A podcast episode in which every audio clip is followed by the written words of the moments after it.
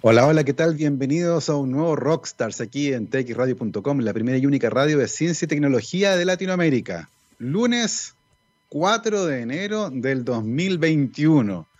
Comenzamos un nuevo año, esta es la primera transmisión de este programa en el año 2021. Esperamos que sea para todos un mejor año que el 2020, al menos que logremos eh, controlar desde el punto de vista sanitario lo que está ocurriendo, que logremos eh, encauzar nuevamente nuestras vidas, recuperar aquello que ansiamos, ¿cierto? Que era cómo vivíamos hasta antes de que apareciera este nuevo virus. Así que desde este programa, y por supuesto haciendo partícipe también a nuestro querido Gabriel, les deseamos a todos un muy, muy feliz año, que se cumplan todos sus deseos, incluso aquellos más oscuros, y por supuesto que sea un gran año para la ciencia. Vamos a estar justamente conversando de aquello el día de hoy. Tenemos editorial en el primer programa del 2021. Vamos a estar conversando de qué fue lo que nos dejó la ciencia del 2020, que evidentemente estuvo marcada por el coronavirus y por cómo los científicos y las científicas del mundo tuvieron que unir sus esfuerzos para entender desde todos los ámbitos, desde la física, la química, la matemática, la sociología, la antropología, por supuesto, la biología, la virología y la genética, entender cómo este virus ha afectado nuestras vidas y cómo podemos eventualmente recuperarla. Así que estaremos conversando durante este lunes de editorial en el primer programa del año sobre lo que nos dejó la ciencia del 2020, la que estuvo, por supuesto, como les decía, marcada por la pandemia del coronavirus. No fue evidentemente lo único interesante que ocurrió durante el año, pero ciertamente se robó la agenda noticiosa, la agenda informativa y por supuesto la agenda científica eh, a través de, por ejemplo, comprender el comienzo de la pandemia y estaremos revisando justamente aquello en mi cuenta de Twitter, arroba Gabo Tuitero. Estoy de hecho haciendo una revisión de un año atrás y he ido todos los días de los primeros días del año, ¿cierto? recordando qué estaba ocurriendo hace un año atrás. Así que vamos a ir revisando también un poco el timeline de esta pandemia para que veamos cómo se fueron desarrollando las cosas durante los primeros días del 2020 y que hoy nos tienen acá en nuestro país y en todo el mundo muy pendientes de las noticias. Conversaremos, por supuesto, sobre vacunas, sobre el proceso de desarrollo, sobre el proceso de autorización, sobre cómo va la vacunación en todo el mundo. Ya se han aplicado millones de dosis de vacunas, de varias vacunas, por supuesto. Estaremos conversando de eso también.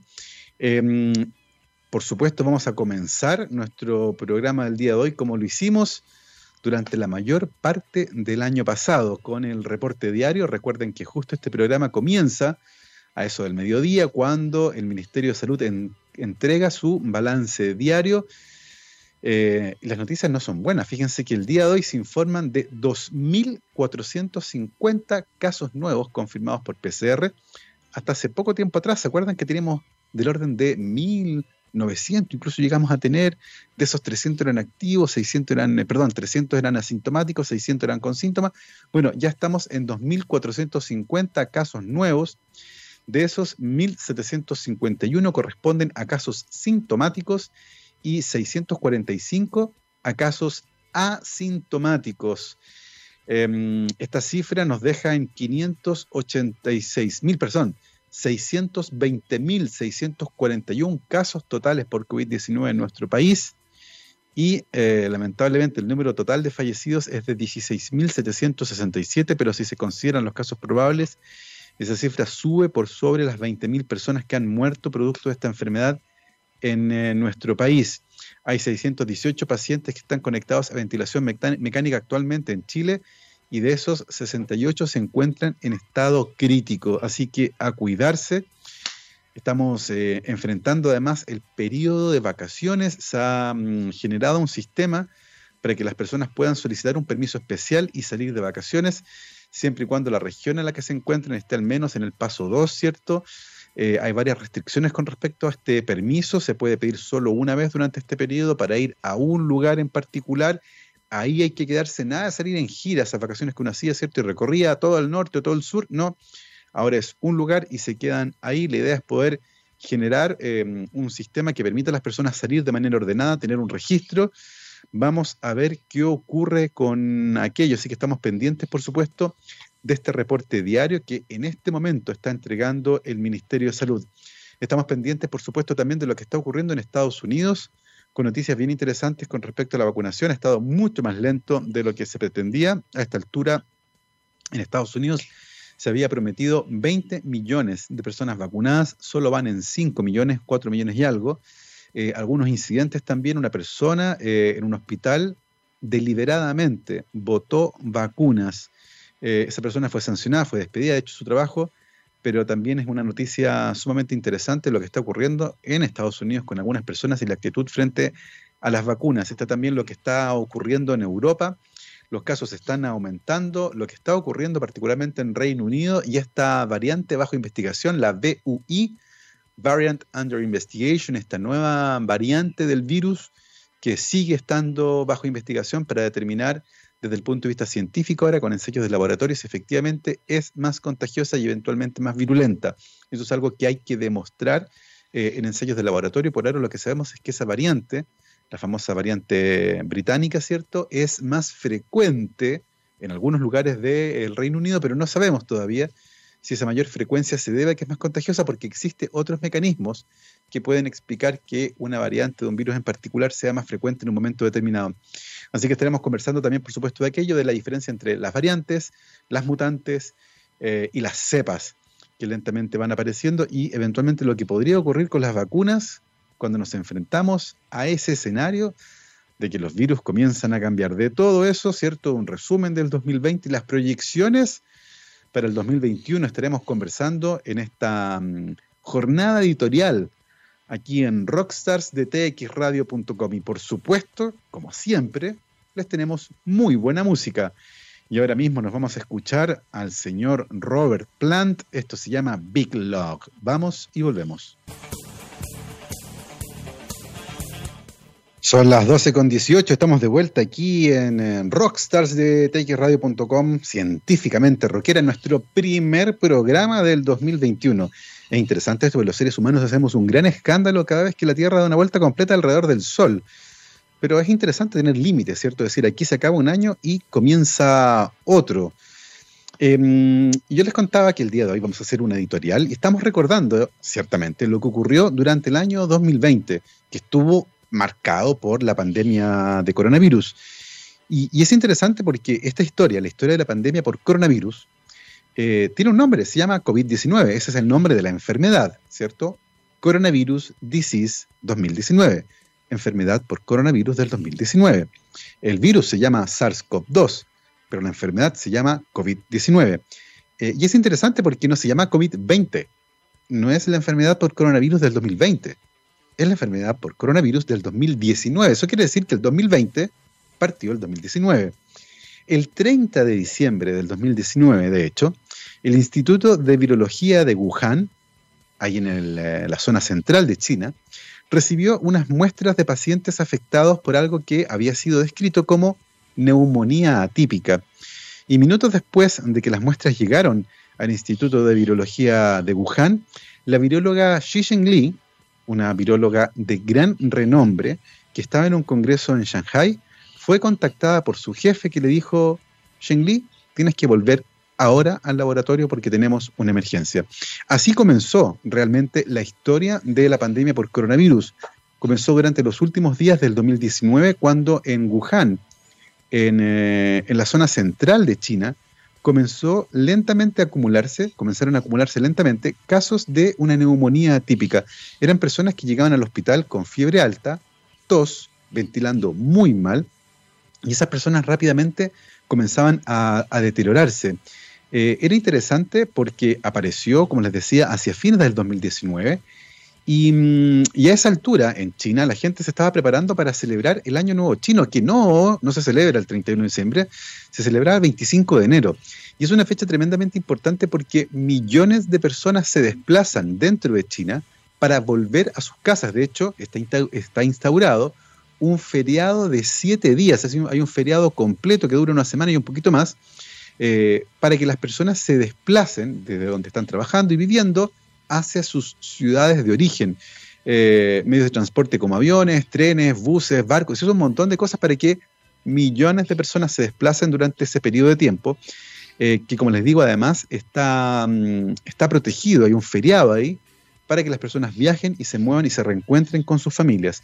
Es parecido a lo que ocurre en Estados Unidos con el Thanksgiving, ¿cierto? Donde las personas vuelven eh, a sus casas, ¿cierto? Desde el lugar donde viven o estudian para celebrar con la familia nuclear. Bueno, en China también ocurre, pero con, evidentemente, una escala muchísimo mayor.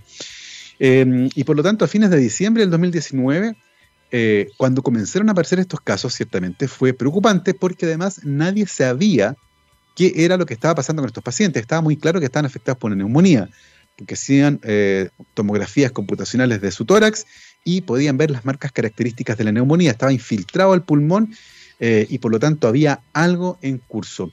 Ese mismo 30 de diciembre, un cuarto para las 6 de la tarde en Wuhan, el médico oftalmólogo Li Wenliang compartió un mensaje en una plataforma de mensajería muy similar a WhatsApp que se llama WeChat y que funciona allá en China. Y en esta plataforma de WeChat, este médico compartió el siguiente mensaje. Hay siete casos confirmados de SARS en el mercado de mariscos de Huanan y adjuntó una imagen de la tomografía computacional del tórax de un paciente.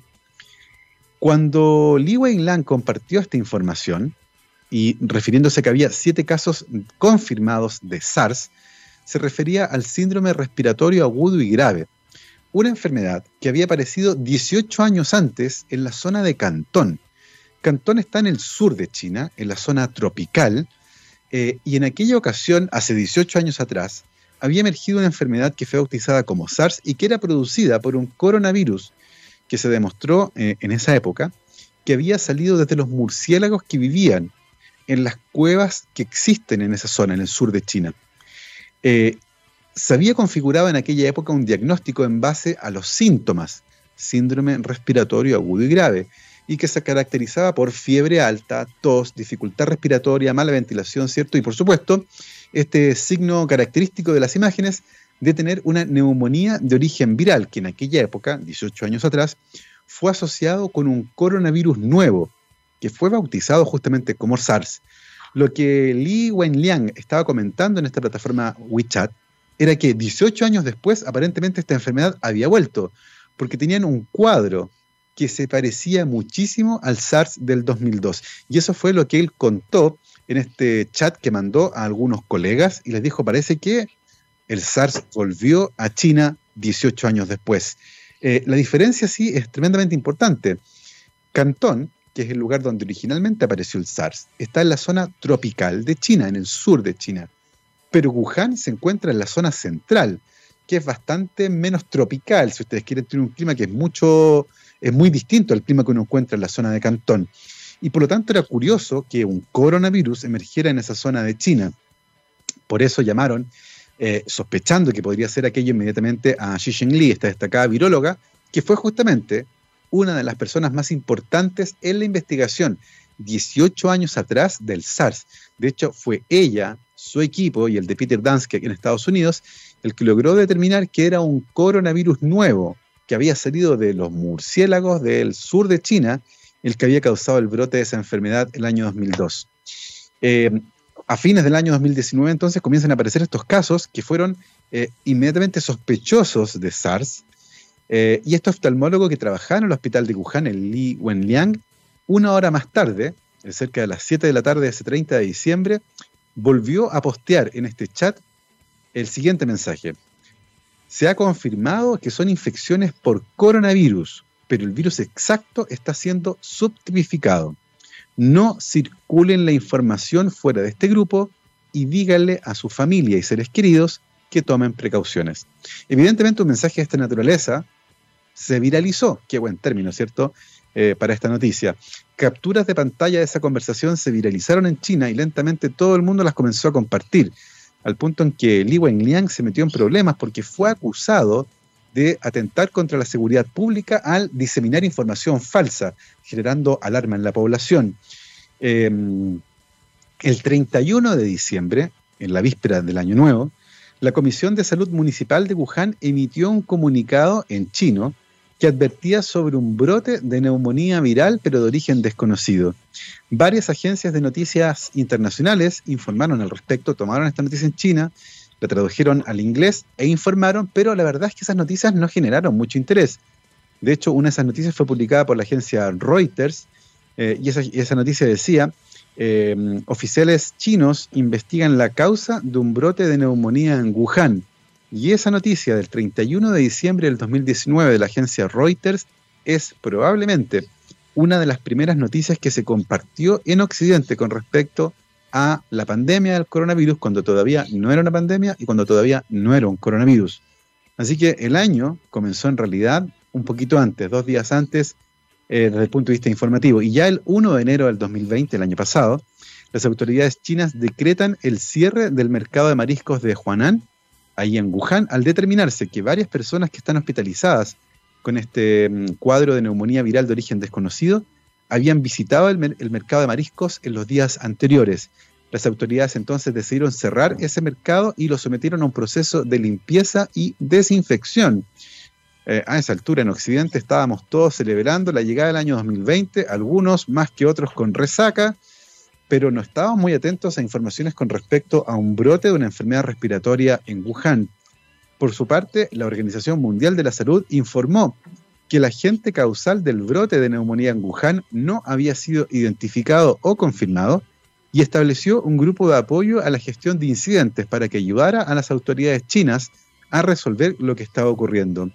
Al día siguiente, el 2 de enero del 2020, las autoridades chinas habían confirmado ya 41 casos de esta neumonía viral de origen desconocido y el 3 de enero los casos habían aumentado y las autoridades chinas decidieron que las muestras de esos pacientes, y esto fue clave, debían ser derivadas a laboratorios especializados, incluyendo el del investigador Shang Yongsheng, que se encontraba en el Centro de Salud Pública de Shanghai.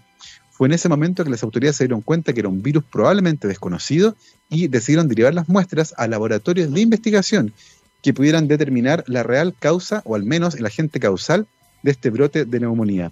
Ese mismo día, el 3 de enero del 2020, el director del Centro para la Prevención y Control de Enfermedades de China, que también se llama CDC, igual que el de su par en Estados Unidos, se comunicó de hecho con el director del CDC en Estados Unidos para alertarle sobre la situación en Wuhan, o sea, rápidamente el director del CDC chino se comunicó con el director del CDC en Estados Unidos y le informó que estaban enfrentando un brote de una neumonía viral de causa todavía desconocida y a esa altura científicos chinos ya habían descartado 26 virus como el posible agente causante del brote de neumonía viral en Wuhan. O sea, de todos los virus conocidos, 26 de ellos descartados. No eran la causa del brote. Ese día, el 3 de enero, la BBC publicó su primera historia sobre este brote de neumonía en Wuhan, pero la noticia quedó absolutamente en segundo plano porque ese mismo día, el 3 de enero, Estados Unidos asesinó a Qasem Soleimani, un general iraquí, en un ataque militar aéreo realizado por el gobierno de Estados Unidos.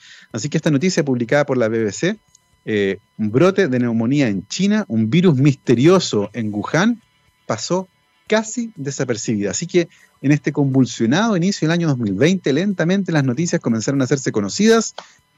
Así que ahí vamos con la historia. El 3 de enero, el 4 de enero los laboratorios estaban trabajando. Al día siguiente, el 5 de enero, fue tremendamente informativo porque se determinó ese día que se trataba de un nuevo coronavirus. Ese es el comienzo, ese es el comienzo de la pandemia por coronavirus, así está narrado, eso fueron lo que, eso fueron lo que ocurrió, esas fueron las noticias que ocurrieron durante los primeros días.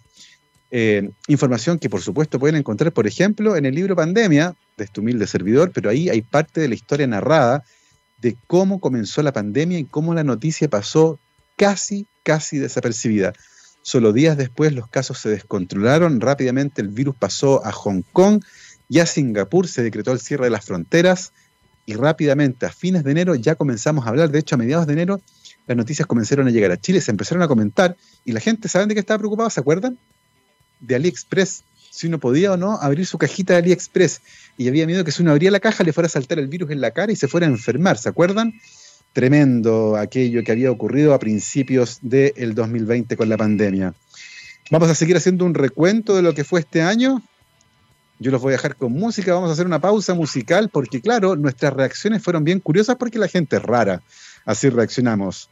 Nos vamos con The Doors, esto se llama People Are Strange. Vamos y volvemos.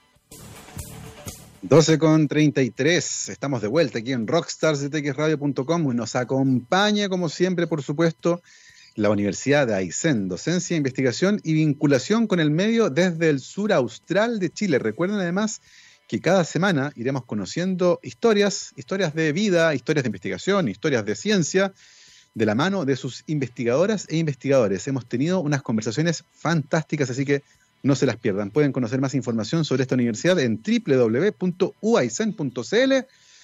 Universidad Aysén, docencia, investigación y vinculación con el medio desde el sur austral de Chile. Son las 12.33, nosotros volvemos a nuestro recuento del año 2020. En la primera parte les conté las primeras noticias en torno a la pandemia, cómo lentamente se fue desarrollando y probablemente la característica o una de las características más importantes eh, de este virus es su diseminación silenciosa. Como lentamente comenzaba a generar casos, muchos de ellos completamente asintomáticos, y después de que se juntaba un número determinado de casos, como que explotaba. Y eso fue lo que ocurrió justamente en Wuhan, cuando las personas, eh, y vimos algunos videos preocupantes, ¿se acuerdan? De gente que se desplomaba en la calle. Eh, y cuando eso comenzó a ocurrir, las autoridades chinas tomaron rápidamente dos medidas que parecieron tremendamente exageradas. En primer lugar, decidieron construir no uno, sino que 10 hospitales de campaña. Eh, uno recuerda siempre el primero, ¿cierto? Ah, construir un hospital para mil personas y qué sé yo. Bueno, construyeron 10 hospitales de campaña en algo así como 10, 15 días, una cosa realmente impresionante. Y eso ya era una campana de alerta para el mundo. ¿Cómo estará además la situación que tuvieron que construir hospitales de campaña para atender al exceso de personas que estaban llegando? Y la otra señal de alerta, muy probablemente, fue lo que a juicio de las autoridades de salud pública constituye un hecho inédito en la historia de la salud pública y fue la decisión de generar un lockdown completo de la ciudad de Wuhan, una ciudad de 11 millones de personas, con una cuarentena tremendamente estricta y todo, absolutamente todo cerrado. Nadie se movió de sus casas, durante algo así como un mes y medio. Fue una cosa realmente impresionante lo que se hizo en Wuhan. Evidentemente en el contexto de una ciudad china, con un gobierno como el gobierno que hay en China y por lo tanto con eh, ciertas herramientas que en otros países del mundo muy probablemente serían muchísimo más difíciles de aplicar. El lockdown, el cierre completo de la ciudad y de una cuarentena tremendamente estricta, sin transporte público, con solo el comercio más esencial abierto, fue clave para contener la pandemia en Wuhan, que el día de hoy está viviendo una vida normal, porque lograron controlar completamente la circulación del virus, al punto en que hoy en Wuhan no hay casos. Un año después de iniciar la pandemia, en Wuhan no hay casos. Pero eso es porque en Wuhan tomaron medidas tremendamente estrictas, como el cierre completo de la ciudad. Nadie entra o sale de Wuhan, una medida tremenda, y evidentemente una cuarentena muy, muy estricta. De hecho, cuando médicos chinos fueron llamados a Italia para ayudarles con el control de la pandemia, una de las cosas que le dijeron a los italianos es, ¿saben qué? Su cuarentena no funciona. Su cuarentena no funciona porque el transporte público sigue funcionando, porque los cafés siguen funcionando, los restaurantes siguen funcionando, eh, y hay un montón de cosas abiertas. Esto no es una cuarentena, y por lo tanto no va a funcionar. Eh, y algo pudieron hacer, algo se controló un poco mejor, pero la verdad es que cuarentenas como las de Wuhan no se vieron en ninguna otra parte del mundo, probablemente solo en Asia. Pero en el resto del mundo, nada de ese tipo de medidas de control se vio. De hecho, recuerden ustedes que inicialmente en Reino Unido y en Suecia se intentó un modelo de que la gente se contagiara sencillamente eh, y se fuera generando inmunidad de rebaño producto de la infección natural con el virus. Una estrategia que claramente fracasó. Los ingleses fueron los primeros en darse cuenta y decidieron echar pie atrás y a los suecos les costó mucho, mucho más. Eh, al principio daba la sensación de que había funcionado. Hay gente que decía, pero miren, los suecos como lo han hecho, no usa mascarilla, está todo abierto, todo funciona. Y resulta que de repente dejó de funcionar. Y han tenido casos altísimos, han tenido nuevamente tasas de muerte altísimas. Eh, y por lo tanto las estrategias de control que tienen que ver con las cuarentenas, con el cierre de los espacios públicos, particularmente aquellos que tienen que ver con las reuniones en lugares confinados, cerrados, eh, el uso de mascarillas, el cierre de los colegios, eh, la apertura solo de los servicios esenciales con el apoyo del Estado, por cierto, porque la gente tiene que seguir viviendo algo, pareció eh, el modelo que había que seguir. Algunos países lo hicieron así, el caso de Nueva Zelanda probablemente, un país que además es una isla, muy probablemente ha sido uno de los casos más exitosos en el mundo de control, con un fuertísimo apoyo del Estado, con cuarentenas tremendamente también estrictas, pero evidentemente con apoyo del Estado, porque la gente de algo tenía que seguir viviendo.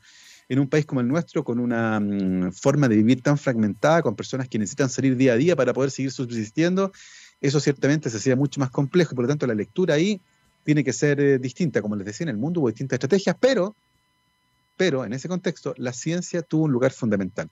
Y hay dos cosas que me parecen muy interesantes y que son dignas de rescatar de la ciencia del 2020. Y la primera tiene que ver con nuestra relación con la ciencia y lo que entendemos como ciencia, porque usualmente entendemos que la ciencia es la verdad. Científicos dicen que, eh, por algo las noticias científicas parten así, ¿cierto? Eh, los científicos dicen tal cosa y como los científicos dicen tal cosa, uno entiende que eso es la verdad a esa conclusión llegamos y ahí nos quedamos.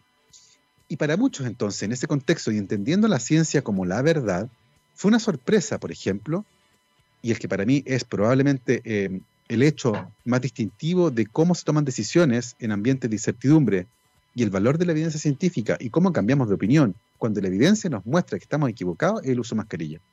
Acuérdense que al principio de la pandemia decíamos no use mascarillas genera una falsa sensación de protección, la gente las manipula, no las sabemos usar bien, eh, genera también eh, que el personal médico se quede sin mascarilla, no use mascarilla. Pero resulta que después se empezó a acumular evidencia que sugería que efectivamente la transmisión del virus no ocurría principalmente por las superficies, por los fomitas, ¿cierto? Eh, uno toca algo, otro toca y se toca la cara. No, nos dimos cuenta que la transmisión era esencialmente por vía aérea, por aerosoles, por partículas de salida y por lo tanto ahora el escenario de riesgo cambió eran los lugares cerrados donde la gente habla, donde la gente está eh, respirando, se junta aire y por supuesto las mascarillas ahora tienen otro valor y hay que usarlas. Para muchos eso fue una sorpresa. Oye, pero si estaban diciendo un mes atrás que no había que usar mascarilla y ahora me están diciendo que hay que usar mascarilla, oye, pónganse de acuerdo. Bueno, ese es el valor de la ciencia. Nos permite obtener evidencia de mejor calidad que nos dicen, ¿saben qué? La decisión que tomamos antes no es tan buena, esta otra decisión es mejor. Para eso sirve la ciencia no sirve para no equivocarse, sirve justamente para darnos cuenta cuando nos hemos equivocado y corregir el rumbo. En este caso, el uso de mascarillas ciertamente es uno de esos grandes ejemplos. Eh, el uso de mascarillas se ha convertido el día de hoy probablemente eh, en una de las herramientas más relevantes para controlar la pandemia. En nuestro país, la verdad es que uno puede ver que en general el uso de mascarillas se cumple. Las personas salen a la calle con mascarilla y lo usan bien. Eh, al principio ciertamente hubo mucho énfasis en cómo hacer mascarillas caseras, pero poco énfasis en cómo usar una mascarilla casera, que había que cubrir nariz y boca, que no había que manipularla, que había que dejarla puesta todo el tiempo. Era usual, por ejemplo, ver gente que en la calle estaba con mascarilla y se la bajaba para hablarle a otro. Como que no la entendía ni se la bajaba. Decía, oiga, no, pues es justamente ahí donde hay que más usar mascarilla, cuando uno está hablando, sacando aire de los pulmones que eventualmente llevan el virus afuera. Y lentamente eso se ha, popularizado, las personas ya usan mascarilla, nos falta el que anda con la nariz al aire o que se la baja o la tiene acá arriba, pero en general las personas respetan el uso de mascarilla, particularmente en espacios públicos, en supermercados, en el transporte público, en el metro y en el bus, eh, que son dos lugares donde además uno pasa harto tiempo en un aire que está encerrado muchas veces. Eh, tenemos la fortuna que ahora estamos en verano y podemos ventilar extensivamente los lugares.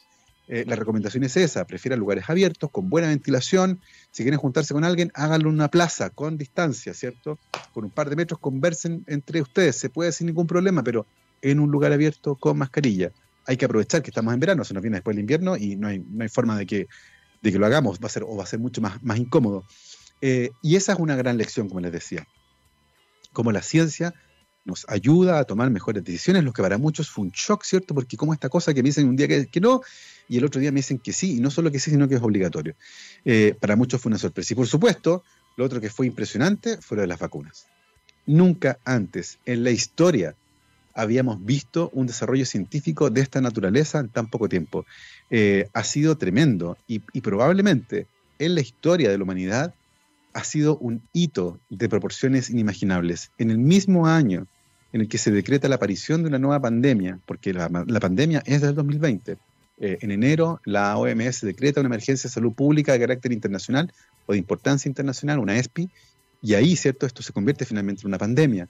Y a los pocos días el virus ya estaba en información genética y se genera un prototipo de vacuna. El que gracias a ciertos avances científicos de los últimos 30 años permitió rápidamente generar un prototipo de vacuna que pasa en ensayos preclínicos, primero en modelos animales, en primates no humanos y luego en ensayos clínicos en humanos. Es una cosa impresionante. Y terminamos el año con una vacuna con aprobación de emergencia en varios países del mundo, incluyendo Chile, porque el miércoles 16 de diciembre del 2020, el Instituto de Salud Pública de Chile, en una reunión que además fue pública y todo el mundo la pudo ver, em, se autorizó el uso de emergencia de esta vacuna, lo que permite ciertamente comenzar a vacunar y comienzan a llegar las primeras dosis en nuestro país. Es realmente impresionante. Eh, en ese sentido, a esta altura ya van vacunadas en el mundo cerca de 5 millones de personas, un poquitito más, eh, casi 6 millones, no, 6 millones de personas. Em, Israel lo ha hecho muy bien con su población, particularmente con los adultos mayores. Estados Unidos es el país que más ha vacunado también, pero muy por debajo de lo que ellos esperaban. Francia lo ha hecho pésimo, eh, algo que era igual esperable, porque en Francia la actitud con las vacunas es realmente preocupante. Eh, lleva menos de mil vacunados en Francia hasta hace poco tiempo atrás. Eh, Reino Unido también está muy por detrás de lo que esperaban en, Gran Bretaña, está muy por detrás de lo que esperaban en términos de personas vacunadas. pero, pero ya va avanzando, se han ido probando otras vacunas.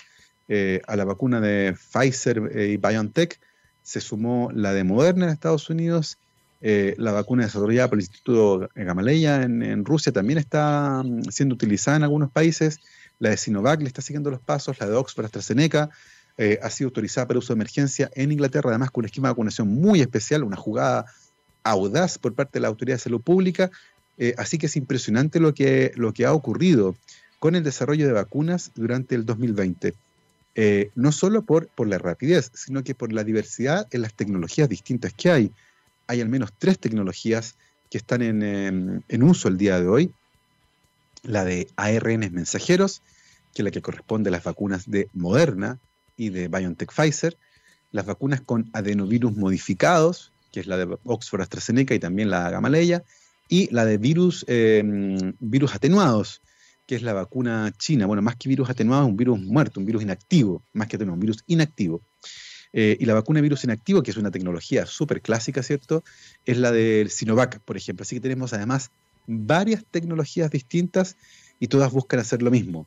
Activar a nuestro sistema inmune, enseñarle este coronavirus nuevo para que cuando nos enfrentemos con él ya estemos preparados y logremos generar de manera automática una respuesta inmune que ya está montada, ¿cierto? Y que la respuesta de memoria nos permite eh, recuperar. Esa es básicamente la misión de las vacunas. Así que probablemente, y de hecho esa fue eh, sin lugar a dudas, la noticia científica del año 2020, elegida por varios medios de comunicación, varias revistas científicas, por supuesto, la revista Science con su Breakthrough of the Year, por supuesto también el desarrollo de las vacunas se convirtió sin lugar a dudas en el hito científico del año.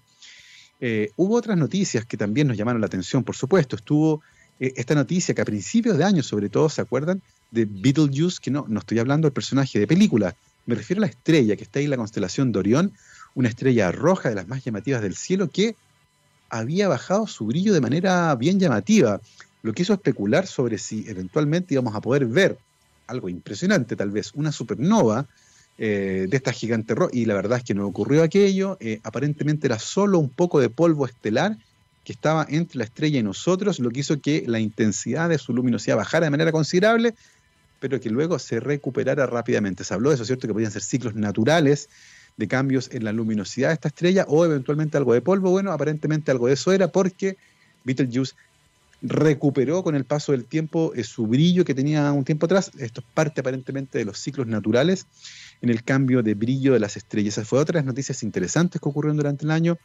Eh, hubo, por supuesto, noticias interesantes también desde el mundo de de la arqueología y de la paleontología se descubrió uno de los cráneos más antiguos de Neandertal, eh, se descubrió también em, la presencia de genes de Neandertal en restos de Homo sapiens, lo que habla ¿cierto? De, este, esta cruce que hubo, este inbreeding que hubo entre Neandertales y Homo sapiens en Europa, particularmente en el norte de Europa, hace varias decenas de miles de años atrás, antes de que los Neandertal desaparecieran por completo. Hubo varias noticias interesantes, las que se proyectan, por supuesto, al 2021 y es lo que se nos viene.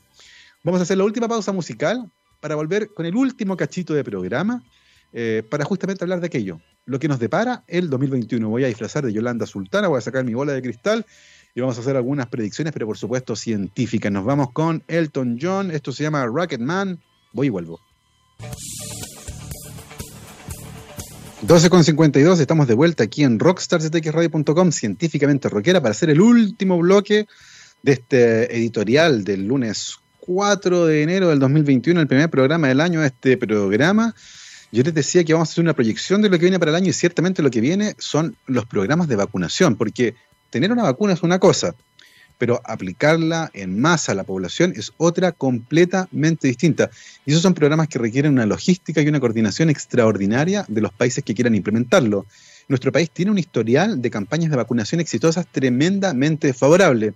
Pero por cierto, era en la antigüedad, cuando se hacían campañas, cuando nuestro país era bastante más pequeño, eh, hoy día con una población que está llegando a los 20 millones de personas, además con una distribución geográfica bastante compleja, el país presenta dificultades logísticas que son gigantescas hora de enfrentar eh, un programa de vacunación como el, como el que se quiere hacer. Por ahora las vacunas han ido llegando en volúmenes pequeños de algunas miles de dosis que han sido distribuidas en algunas regiones del país para vacunar principalmente al personal de salud, eh, a la primera línea que está combatiendo el virus y eventualmente también a las personas que están en mayor riesgo de morir, eh, personas que pertenecen, por ejemplo, a la tercera edad. Lentamente la población general y particularmente nosotros eh, iremos recibiendo la vacuna, pero eso es algo que no va a ocurrir hasta bien entrado este año.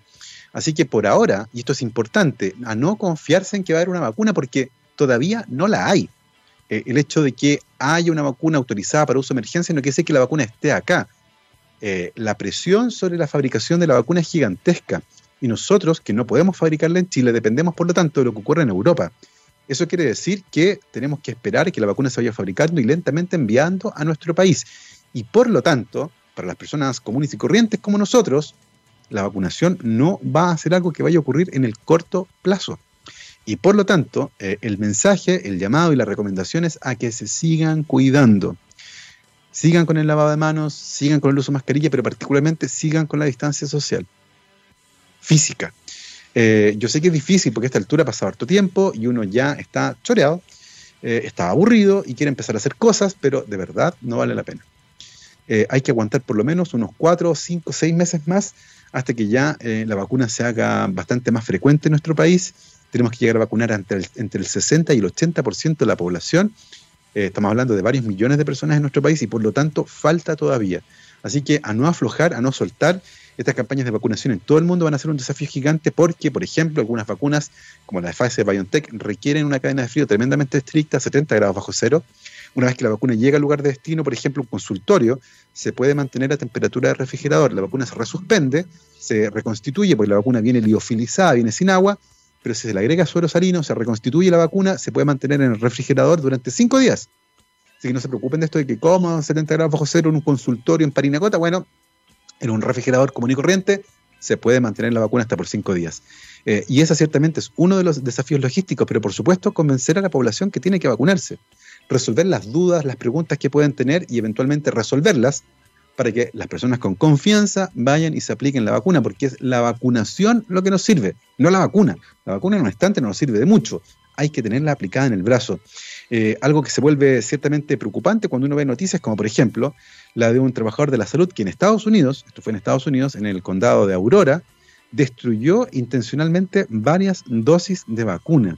Eh, una noticia francamente demencial, pero que nos muestra lo que puede ocurrir eh, cuando las personas toman muy malas decisiones. Esto ocurrió en Wisconsin, en el Aurora Medical Center, eh, y ocurrió el último día del año, el 31 de diciembre, cuando eh, un farmacéutico que trabajaba ahí fue acusado de haber votado 500 dosis de vacuna, de haberlas arruinado, dejándolas fuera del lugar donde tenían que estar, y eso evidentemente arruinó estas dosis de vacuna, las manipuló, las sacó de ahí, ¿cierto? Interfirió y esas eh, se movieron, se perdieron, se perdieron. Fueron 57 viales de vacunas que fueron sacados de un refrigerador de menos 70 y dejadas ahí em, fuera durante toda la noche. Cada vial de vacuna contenía 10 dosis y por lo tanto eh, se han descartado aproximadamente 500 dosis de vacunas.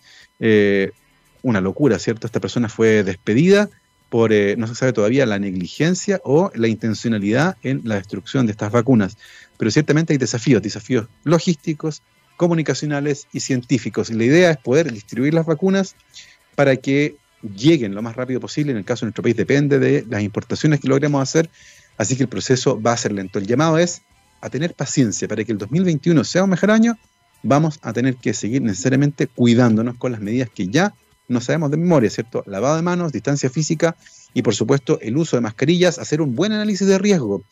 ¿Qué escenarios son eh, riesgosos? Eh, si tengo que ir a un lugar, está cerrado, tengo que ir mucho rato, cuánta gente hay hablando. Eh, si voy, por ejemplo, a vacunar a mis hijos, y me voy a demorar media hora, pero es para que los vacunen por otra cosa, ¿cierto? En sarampión, por ejemplo, ¿vale la pena? Vale la pena. Pero si me voy a meter dos horas a un restaurante, tal vez no vale la pena porque va a estar encerrado para ir a comer, mejor me como nota. Ese es el tipo de análisis que tenemos que seguir haciendo y reconocer los escenarios de riesgo.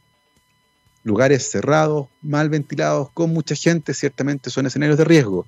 Eh, escenarios al aire libre, con poca gente, con distancia física, escenarios de bajo riesgo. Y eso también es importante que nosotros lo hagamos y por supuesto con un buen apoyo de la autoridad sanitaria que debería comunicar de manera clara eh, todas estas medidas y por supuesto las vacunas. Tremendamente urgente hacer una campaña comunicacional eh, y desde acá, desde este programa, desde esta radio, desde txradio.com, hacemos el llamado, ¿cierto?, a confiar en la ciencia, confiar en las vacunas eh, y a resolver la duda de las personas. Es importante que todas las preguntas que tengan sean resueltas porque así aumentará la confianza en este procedimiento que es el que eventualmente nos puede sacar de este problema.